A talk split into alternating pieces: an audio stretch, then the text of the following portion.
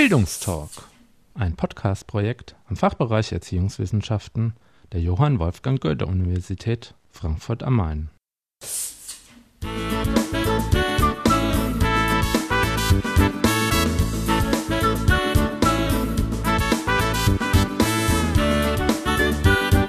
Hallo und herzlich willkommen.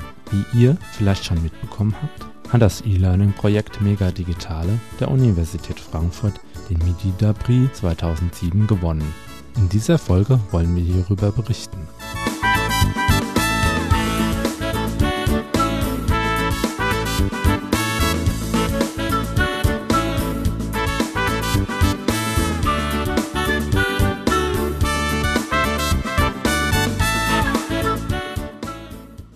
13. September 2007 Hamburg Tierpark Hagenbeck Dressurhalle 21.45 Uhr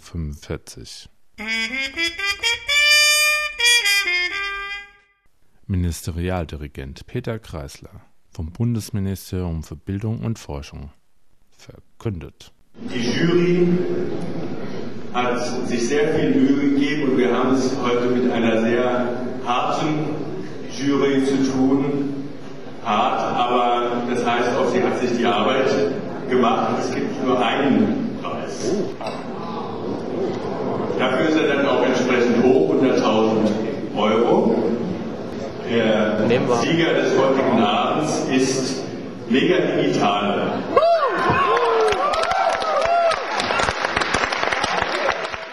Der Medida-Prix ist ein trinationaler Wettbewerb, der seit dem Jahr 2000 jährlich durch die Gesellschaft für Medien in der Wissenschaft ausgeschrieben und organisiert wird. Durch die Verleihung dieses mediendidaktischen Hochschulpreises möchte die Gesellschaft für Medien in der Wissenschaft die Diskussion um den Einsatz digitaler Medien in der Hochschuldidaktik anfachen und eigene Akzente setzen. Der Medida-Prix versteht sich als Impulsgeber für eine nachhaltige Implementierung digitaler Medien in der Hochschullehre. Sein Ziel ist es, medienbasierte Angebote sowohl in der Lehre zu verankern, als auch organisationale Veränderungen zu fördern, die in alle Lehr-, Lern- und Verwaltungsprozesse der Hochschulen hineinwirken. Der Medida-Prix ist mit 100.000 Euro der höchst dotierte Medienpreis in Europa. Er wird im Wechsel finanziert durch das Schweizerische Bundesamt für Bildung und Wissenschaft, dem österreichischen Bundesministerium für Bildung, Wissenschaft und Kultur und dem deutschen Bundesministerium für Bildung und Forschung Insgesamt 115 Projekte aus dem Bereich E-Learning an Hochschulen in der Schweiz, Deutschland und Österreich hatten sich bis Ende März um den Medida Prix 2007 beworben. Zehn von ihnen schafften in einem mehrstufigen Auswahlprozess den Sprung ins Finale. Dieses Finale fand während der Europäischen Fachtagung der Gesellschaft für Medien in der Wissenschaft vom 12. bis zum 14. September 2007 an der Universität Hamburg statt das Hochschulentwicklungsprojekt Mega-Digitale mediengestütztes Arbeiten zum Lernen und Lehren an der Johann Wolfgang Goethe-Universität Frankfurt hat das Finale des Medita-Prix 2007 schließlich gewonnen. Im Gegensatz zu früheren Jahren, in denen der Preis geteilt wurde, hat sich diesmal die Jury für nur einen Preisträger entschieden. Das Projekt Mega Digitale zeige zum aktuellen Zeitpunkt eindrucksvoll einen Weg auf, wie eine Universität digitale Medien hochschulweit implementieren kann. Es bediene sich dabei zahlreicher Maßnahmen und Konzepte, die in ihrer Kombination als vorbildhaft gelten können, so die Jury. Den undotierten Publikumspreis erhielt das Projekt Psychopathologie Taught Online (PTO) der Universität Zürich. Beim Erwerb von Fachwissen zur Psychopathologie profitieren die Studierenden durch den didaktischen Mehrwert, die gelungene mediale Umsetzung und die vorbildliche Bedienerfreundlichkeit des Blended Learning Kurses PTO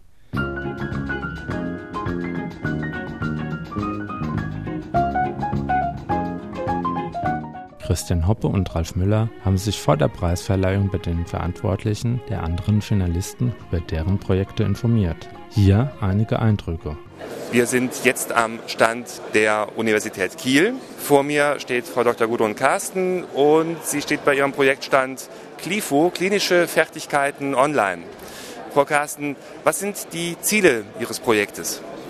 Das Ziel ist, die Ausbildung der Studierenden der Medizin zu verbessern Ganz besonders geht es darum, hier im Speziellen um die klinische Untersuchung. Es gibt an allen medizinischen Fakultäten sogenannte Untersuchungskurse, in denen die Studierenden die Untersuchungen lernen.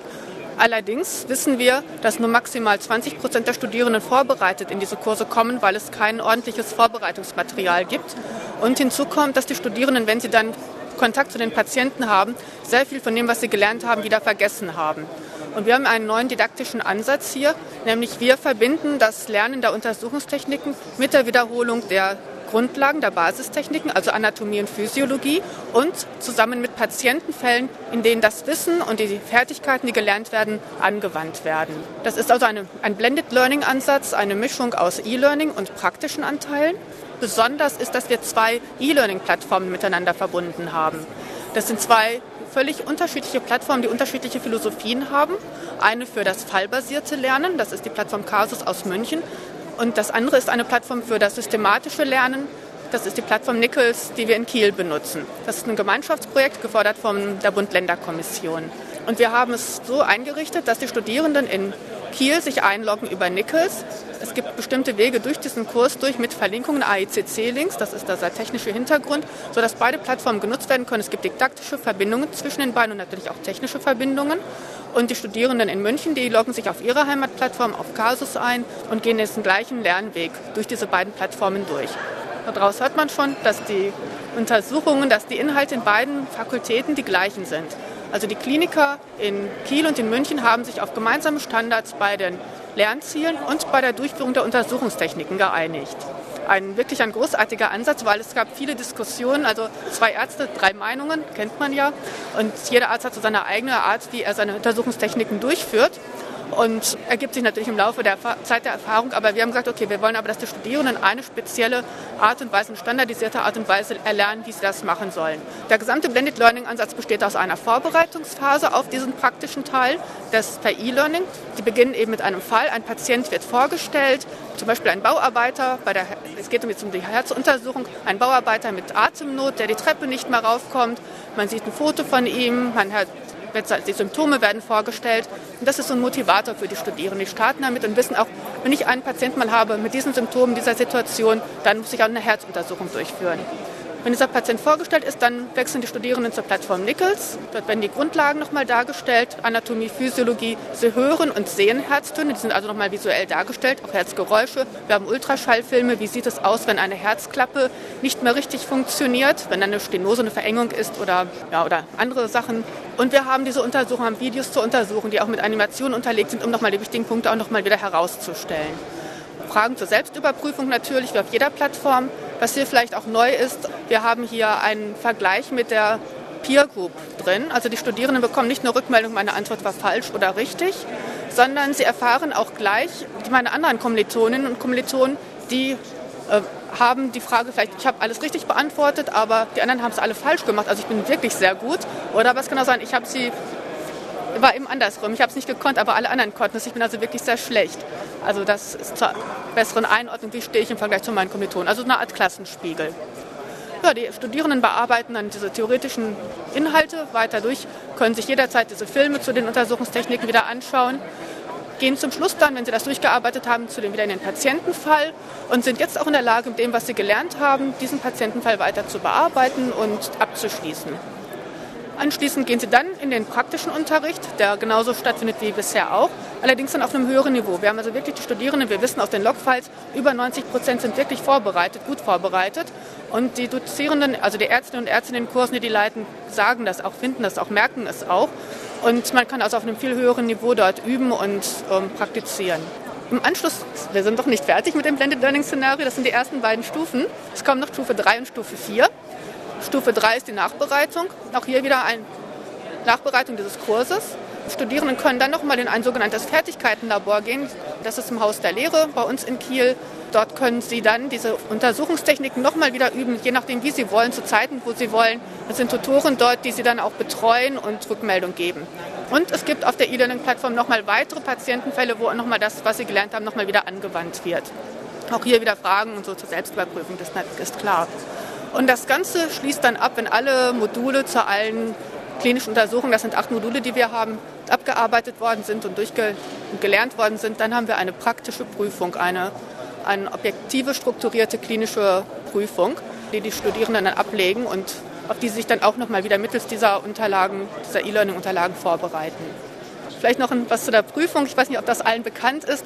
In den letzten Wochen ist eine Untersuchung veröffentlicht worden aus Kanada, In Kanada gibt es diese Art der Untersuchung im letzten Staatsexamen für die Ärzte und Ärztinnen. Und man hat jetzt festgestellt, dass es eine sehr starke lineare Korrelation gibt, dass die Ärztinnen und Ärzte, die in dieser Prüfung gut abgeschnitten haben, bedeutend weniger Beschwerden von den Patienten bekommen über die Ärztekammer als die, die schlechter abgeschnitten haben. Also auch hier eine gute Art von Prüfung. Frau Dr. Carsten, wenn wir noch einen kleinen Blick in die Zukunft wagen wollen, was werden Sie tun, wenn Sie den Medida Prix gewinnen? Ja, also inhaltlich zum einen haben wir jetzt die Basisuntersuchungstechniken soweit abgeschlossen, acht Module. Jetzt geht es dann an die fortgeschrittenen Fertigkeiten, also zum Beispiel dann Funktion bei Pleura erguss. Das wäre also, wenn man Wasser in der Lunge hat und durch die Rippenbögen dann eine Spritze eingeführt werden muss, um das Wasser abzuziehen. Ist es natürlich schön, wenn die Ärzte sich das, bevor sie es zum ersten Mal machen, erstmal so kognitiv vorbereiten, das auch in dieser Art kennenlernen dann natürlich auch zugucken in Wirklichkeit und es dann erst am Patienten oder am besser vorher noch am Modell üben. Also Übertragung dieses Modells auch auf die fortgeschrittenen Fertigkeiten. Der andere Ansatz ist, das Arzt-Patienten-Gespräch zu trainieren, also Kommunikationstraining zu machen. Das ist noch ein bisschen anspruchsvoller, als es jetzt hier mit den Fertigkeiten geht, aber da haben wir auch schon Konzepte zu, wie wir das durchführen wollen und das wäre dann ein anderer Punkt. Ansonsten, was jetzt gerade noch läuft, so ausblickmäßig, die Universitäten Heidelberg und Frankfurt haben sich jetzt interessiert für die Inhalte, die wir haben. Die möchten das demnächst nutzen und wir hoffen, dass wir jetzt auch, falls wir gewinnen, aber auch von allein dadurch, dass wir im Finale sind, auch andere Universitäten, medizinische Fakultäten darauf aufmerksam machen und dass das auch weiter verbreitet ist. Weil das sind Basisfertigkeiten, die müssen an jeder medizinischen Fakultät gelernt werden.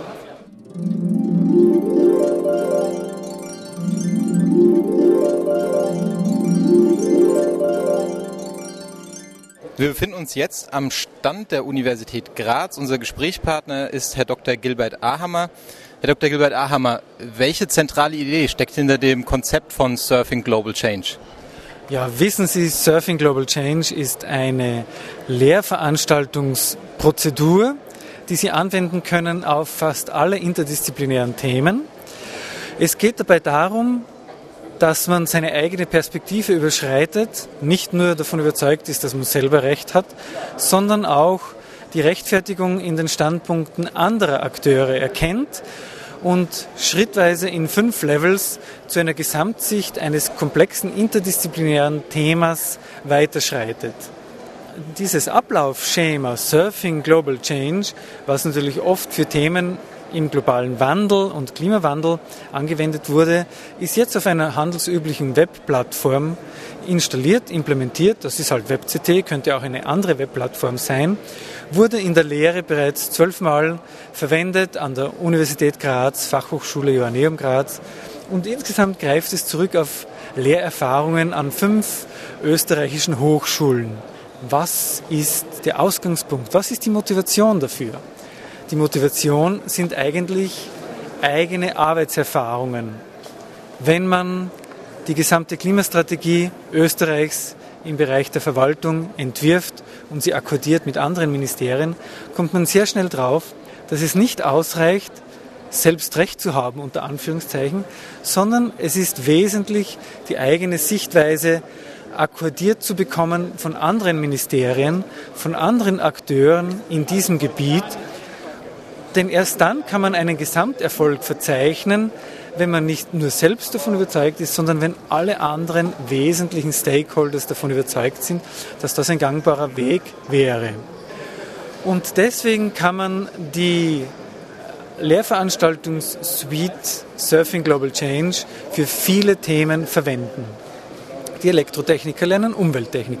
Die Bauplaner lernen Technologiefolgenabschätzung und nachhaltiges Bauen die Umweltsystemwissenschaftler lernen Klimawandel, EU-Beitritt und die Umweltsituation. Sie lernen Zukunftsforschung, nachhaltige Gemeindeplanung.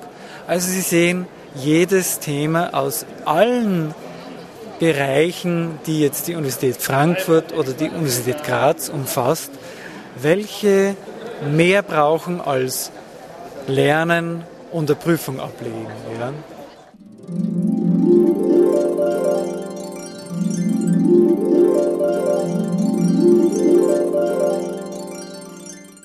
Wir sind hier am Stand der Universität Tübingen. Das Projekt Tempolimit, Lichtgeschwindigkeit, Relativitätstheorie relativ anschaulich. Unsere Gesprächspartnerin ist Frau Dr. Ute Kraus.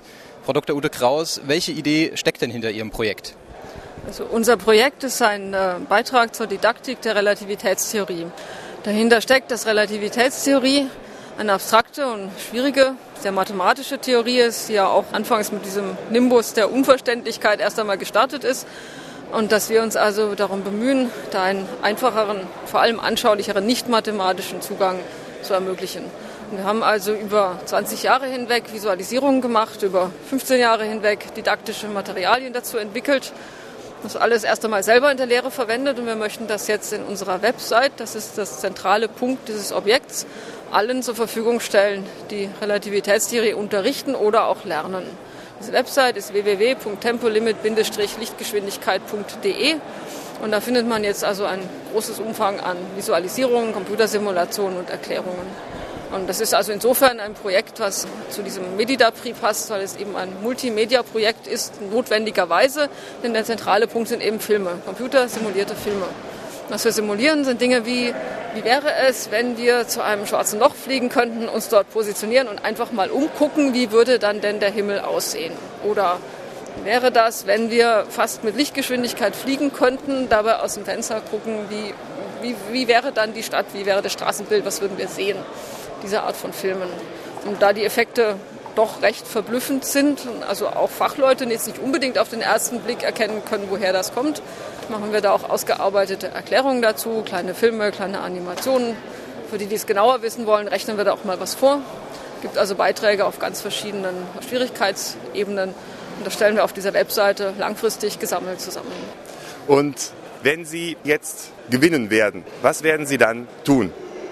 Ja, unser Projekt ist ein kleines Projekt, das chronisch unterfinanziert ist. Das heißt, so ein Preis würde uns äh, sehr weiterhelfen und einfach die Möglichkeit geben, noch viel mehr zu machen. Wir haben also einige sehr interessante Ideen für neue Beiträge, zum Beispiel Gravitationswellen, also Beiträge aus der aktuellen Astrophysik, zu denen wir gerne etwas machen möchten, was dann also für die Hochschullehre und auch für Schulen brauchbar und interessant ist. Wir haben außerdem ist unsere Webseite zweisprachig, Deutsch und Englisch. Und der englische Teil ist allerdings noch nicht ganz komplett. Das heißt, wir würden da gerne einiges investieren, um eben auch komplett englischsprachig im Netz vorhanden zu sein.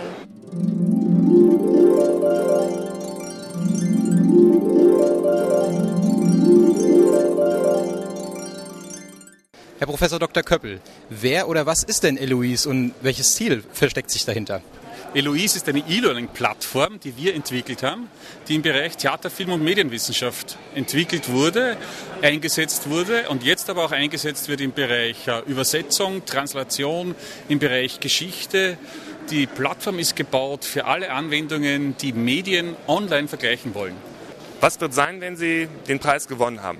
Erstens, wir freuen uns. Zweitens, wir investieren den Preis in die Entwicklung. Und drittens, wir werden Entwicklungen in Kooperation vorantreiben, wahrscheinlich in Kooperation mit anderen Finalisten, weil die Projekte, die ich hier gesehen habe, sollte eigentlich jeder einen Preis kriegen. Und wenn jemand keinen Preis kriegt, dann laden wir ihn ein, mit uns was zu machen, weil die meisten Sachen sehr interessant sind. Und fast alle, die im Bereich Content eher angesiedelt sind und nicht Struktur, bei uns Anknüpfungspunkte haben.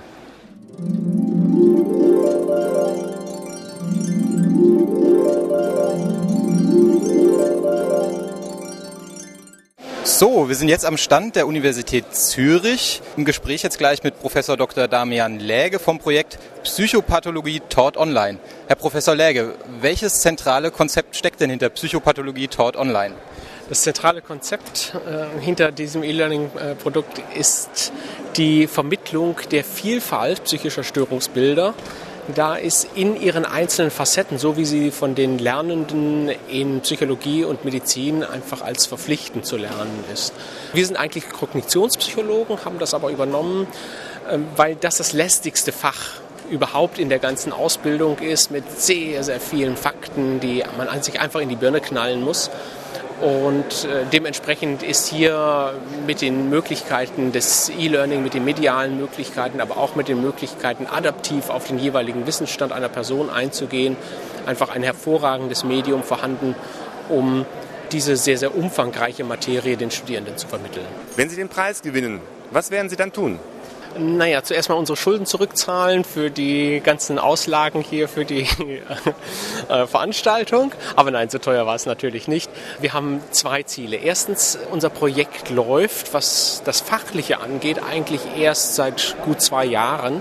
Wir haben alles fertig produziert, haben das jetzt erst einmal gemacht und steigen jetzt erst in die Marketingphase ein. Das heißt, wir könnten dort einen Zustupf, wie man in der Schweiz äh, sagt, zu solchen zusätzlichen Geldern extrem gut gebrauchen, um ein wirklich professionelles Marketingkonzept zu realisieren. Denn allein in Deutschland gibt es in den einzelnen Fächern in der universitären Ausbildung und in der Fortbildung etwa 120 Institutionen, die eigentlich mit diesem Psychopathologie-Projekt arbeiten könnten.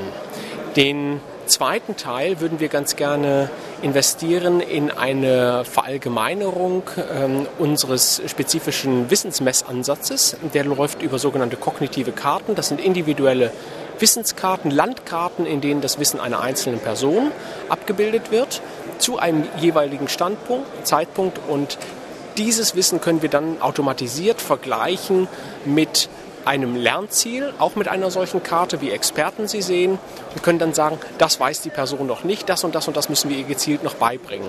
Wir haben das im Prinzip schon so programmiert, dass es leicht auskoppelbar ist, aber natürlich, wenn andere Projekte damit arbeiten wollen, da gibt es einiges noch in Schnittstellen und so etwas rein zu investieren. Und da würden wir das ganz gerne für nehmen, damit möglichst viele Projekte von quasi unserem innovativen Teil in PTO profitieren können. Herr Professor Lege, herzlichen Dank.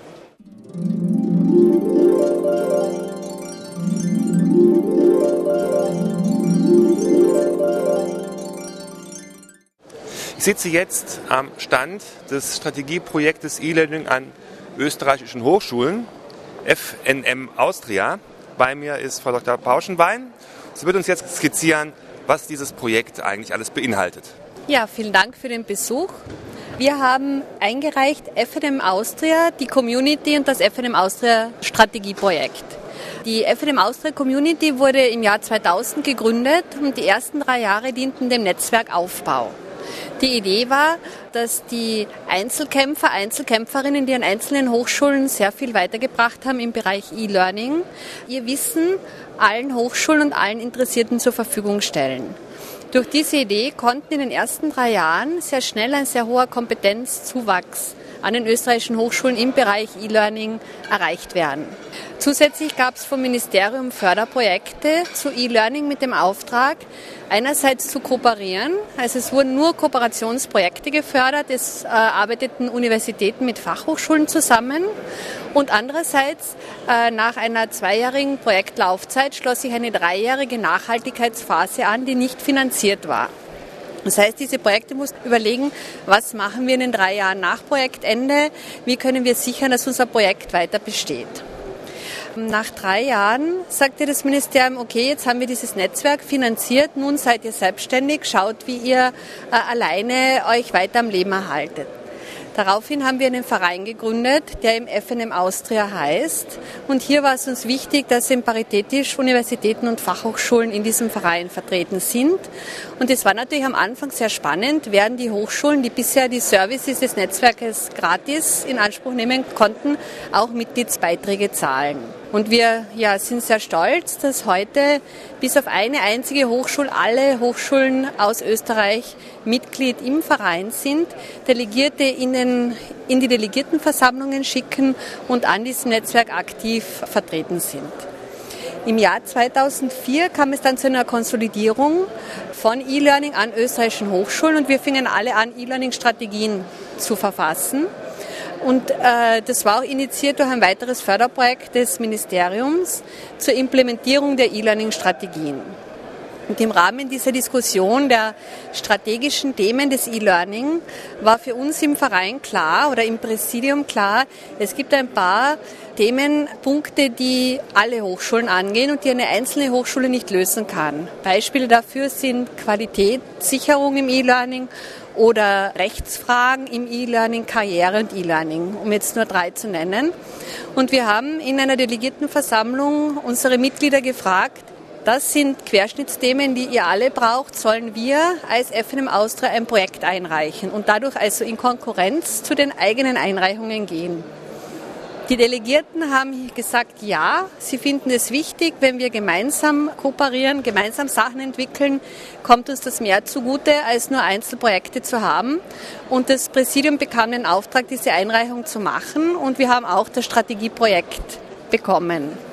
Und hier ist aber wieder so, Das Präsidium arbeitet ehrenamtlich. Wir haben kein Personal, das Projekte abarbeiten kann. Das heißt, die einzelnen Arbeitspakete des Projekts sind wieder an die Hochschulen zurückgegangen und das waren im Einzelnen Hochschulen dann für ein Arbeitspaket verantwortlich. Und ich denke so, ja, einfach ganz wichtige Fragen wie zum Beispiel im E-Learning und Karriere wären sonst nie angegangen worden. Und dieses Projekt ist jetzt auch in der Nachhaltigkeitsphase und im Moment ist so, wenn wir diesen ganzen Weg uns anschauen, dann waren drei Jahre Aufbauphase, sehr viel Austausch. Es war ein Austauschnetzwerk mit, mit Experten, Expertinnen, aber auch immer an E-Learning Interessierten. Und nun sind wir immer mehr zu einem Kompetenznetzwerk geworden. Und das ist so, ja, die Erfolgsstory eigentlich. Und wir freuen uns natürlich, Finalisten zu sein, jetzt so nach sieben Jahren Arbeit auch äh, hier angekommen zu sein. Und ich denke, gerade im Präsidium war es so, ja, wenn man zuerst ein Netzwerk ist und dann ist man ein Verein, da ist plötzlich so viel an, an, an Kleinarbeit angefallen, dass wir ein, zwei Jahre nicht viel inhaltlich nachdenken konnten. Und dann haben wir eben diese strategischen Fragen uns genau überlegt und jetzt haben wir gesagt, es ist Zeit der Ernte und haben ihm eingereicht, sowohl bei der GMW-Tagung als auch beim Medida Prix und in beiden Fällen erfolgreich. Wenn Sie den Preis gewinnen werden, was werden Sie tun? Ja, leider wird das Präsidium nicht in die Karibik fahren, sondern wir werden das Geld natürlich in die Community zurückfließen lassen. Und zwar, da gibt es ein paar Ideen. Wir haben vor einem Jahr eine sehr genaue Umfrage gemacht, wie die E-Learning-Strategie implementiert wird an den einzelnen Hochschulen mit den Themenblöcken im E-Learning-Strategie, Technik, Didaktik, Weiterbildung und Gender Mainstreaming. Und es haben Hochschulen hier angegeben, in diesem und jenem Gebiet hätten wir Best Practice. Und so eine Idee ist, einen Teil des äh, Preisgeldes zurückfließen lassen, um Workshops zu organisieren und diese Best Practice Leute zu holen, die eben ihre Best Practice beschreiben, auch um wieder dieses gemeinsame Lernen zu unterstützen. Und die zweite Idee ist, so, wir haben Modelle, E-Learning mit Preisen zu honorieren an österreichischen Universitäten, an einigen. Aber keine Fachhochschulen und auch viele andere Universitäten haben dieses Modell noch nicht. Hier auch nochmal zu schauen, wie könnte man mit Preisgeldern, die zum Beispiel dann gekoppelt sind an Konferenzbesuche oder so, ähm, wirklich noch einmal die Lehrenden zu honorieren, dass sie sich auf E-Learning einlassen.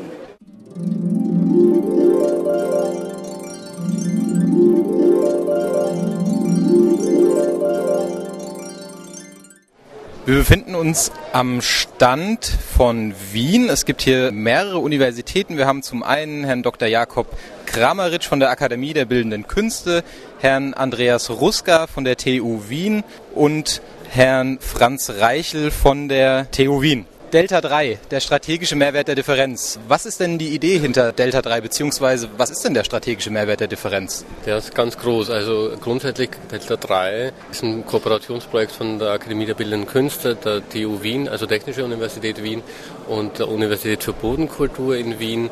Diese drei Universitäten unterscheiden sich enorm hinsichtlich ihrer Wissenskultur. Also das sind Naturwissenschaften, um das jetzt schematisch zu sagen, Technikwissenschaft, Kunst- und Kulturwissenschaften. Und trotzdem haben sie sehr viel einende Problemstellungen.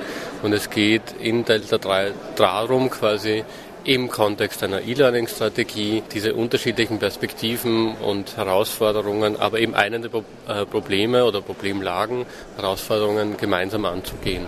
Also ein großer Punkt war dabei, dass wir ein gemeinsames Projekt starten, das über drei Universitäten sich erstreckt und jeweils an der eigenen Universität eine zentrale E-Learning-Strategie zu entwickeln und zusätzlich eine gemeinsame mehrere Universitäten und mehrere Disziplinen übergreifende Strategie zu entwickeln. Ein Teil dabei war, dass wir die Lernplattform Moodle so angepasst haben, dass sie sowohl an der BOKO als auch an der TU Wien als auch an der Akademie der Bildenden Künste eingesetzt werden kann. Es wurden da spezielle Anpassungen gemacht. Es wurde auch ein gemeinsames Schulungsprogramm entwickelt, an dem alle Lehrenden der drei Universitäten teilnehmen. Und so wurden einfach Synergien geschaffen. Und da dieser Entstehungsprozess so gestaltet war, dass die drei Universitäten jeweils mit Personen daran beteiligt waren, sind in diesen Entstehungsprozess eben auch diese verschiedenen bereits erwähnten Sichtweisen und Kulturen mit eingeflossen. Ja, wir, haben in, wir waren in drei Handlungsfeldern, Technik, Didaktik und Design Usability aktiv und haben drei verschiedene Zielgruppen adressiert. Die Lehrenden unserer Universitäten, die Studierenden in Aus- und Weiterbildung und die breite Öffentlichkeit. Ja, meine Herren, und wo wird es denn dann hingehen, wenn Sie den Preis gewonnen haben? Ich denke, mit dem Geld, das dann noch übrig ist nach einem dreimonatigen Urlaubsaufenthalt auf Samoa oder den Fidschi-Inseln, denken wir daran, so ein bisschen noch was in eine neue Lehr- und Lernkultur zu investieren.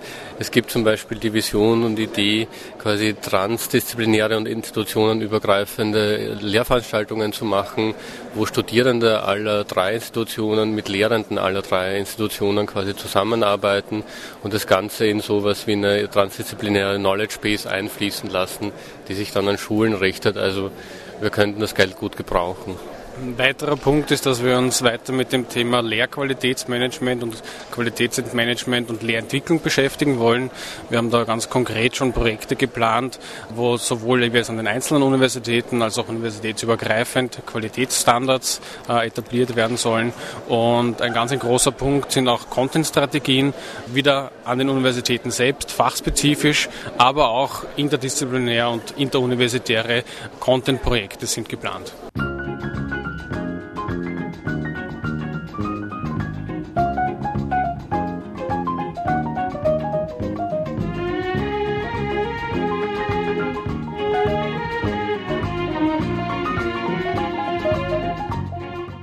Wieder zurück in Frankfurt haben wir bei Frau Claudia Bremer nachgefragt, was denn die zentrale Idee von Megadigitale ist und welche Bedeutung der Gewinn des diesjährigen Medita-Brief für das Projekt hat. Frau Bremer ist Diplom-Volkswirtin, Projektleiterin von Megadigitale und Leiterin des Kompetenzzentrums für neue Medien in der Lehre sowie Projektkoordinatorin des Projektes Lehramt. Frau Bremer, was ist denn die zentrale Idee von Megadigitale? Das Ziel von Mega Digitale ist, E-Learning in allen Fachbereichen der Universität Frankfurt zu verankern, wobei E-Learning nicht zum Selbstzweck werden soll, sondern die Qualität der Lehre verbessern soll. Wie wurde das Projekt denn von den einzelnen Fachbereichen angenommen? Insgesamt denken wir positiv, aber doch sehr unterschiedlich. Die Fachbereiche haben ihre Ausgangslage analysiert, um, vorhandene E-Learning-Aktivitäten zusammengetragen, zum Teil E-Learning-Arbeitskreise gebildet jeder Fachbereich hat dabei geschaut, welche individuellen Mehrwerte sie mit E-Learning erreichen können. Und da war die Ausgangssituation einfach sehr unterschiedlich. Manche hatten willige, interessierte Akteure, manche mussten eher ein bisschen mehr Werbung machen für E-Learning, um die Hochschulstudenten etwas mehr anreizen, E-Learning zu nutzen. Neben den Fachbereichsstellen, die durch das Projekt eingerichtet wurden, gab es auch Anreizsysteme wie der E-Learning Förderfonds, der jährlich ausgeschüttet wird, um Projekte in den Fachbereichen zu unterstützen und zentrale Qualifizierungs- und Beratungsleistungen, die natürlich von den megadigitalen Akteuren in den Fachbereichen mitgestützt werden. Und welche Bedeutung hat der Gewinn des diesjährigen Medida-Prix für das Projekt und die Universität Frankfurt?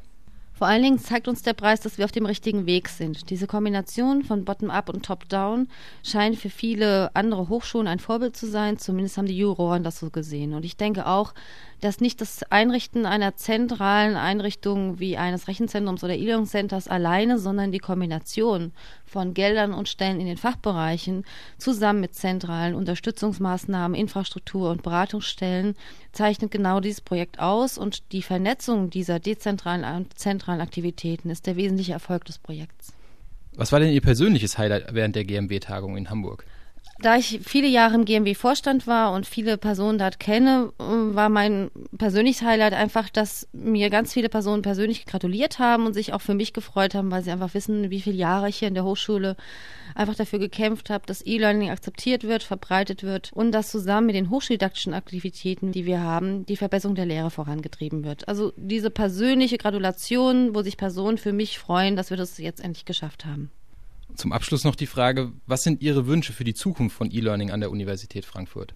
Na, auf jeden Fall, dass es weitergeht. Und was ich mir wünsche, ist, dass E-Learning nicht mehr so einen Sonderstatus bekommt, sondern ganz normaler Alltag wird in der Uni Frankfurt, dass es verankert wird als Instrument zur Verbesserung der Lehre, also diesen Status der Besonderheit verliert. Und ähm, naja, dass wir eine Infrastruktur und Servicestellen schaffen können aus präsidialen Mitteln, die uns einfach für diese Beratungsleistung, die wir zentral anbieten wollen, die Zukunft sichert und dass die Fachbereiche aus den Studiengebühreinnahmen, wie sie jetzt zum Teil planen, eben auch diese dezentralen Stellen sichern und somit Wertschätzung ausdrücken gegenüber dem, wie das Projekt bisher gelaufen ist. Mehr Infos zum Medida Prix und zu den Projekten der Finalisten gibt es im Internet unter www.medidaprix.org. Zum Projekt Mega Digitale gibt es unter www.megadigitale.de mehr Infos.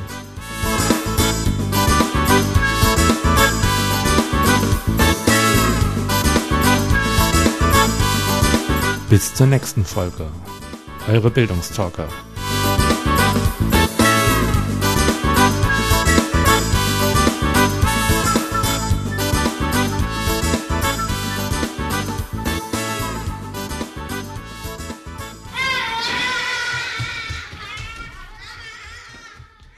Dies war der Bildungstalk, ein Podcast-Projekt im Fachbereich Erziehungswissenschaften der Johann Wolfgang Goethe-Universität Frankfurt am Main.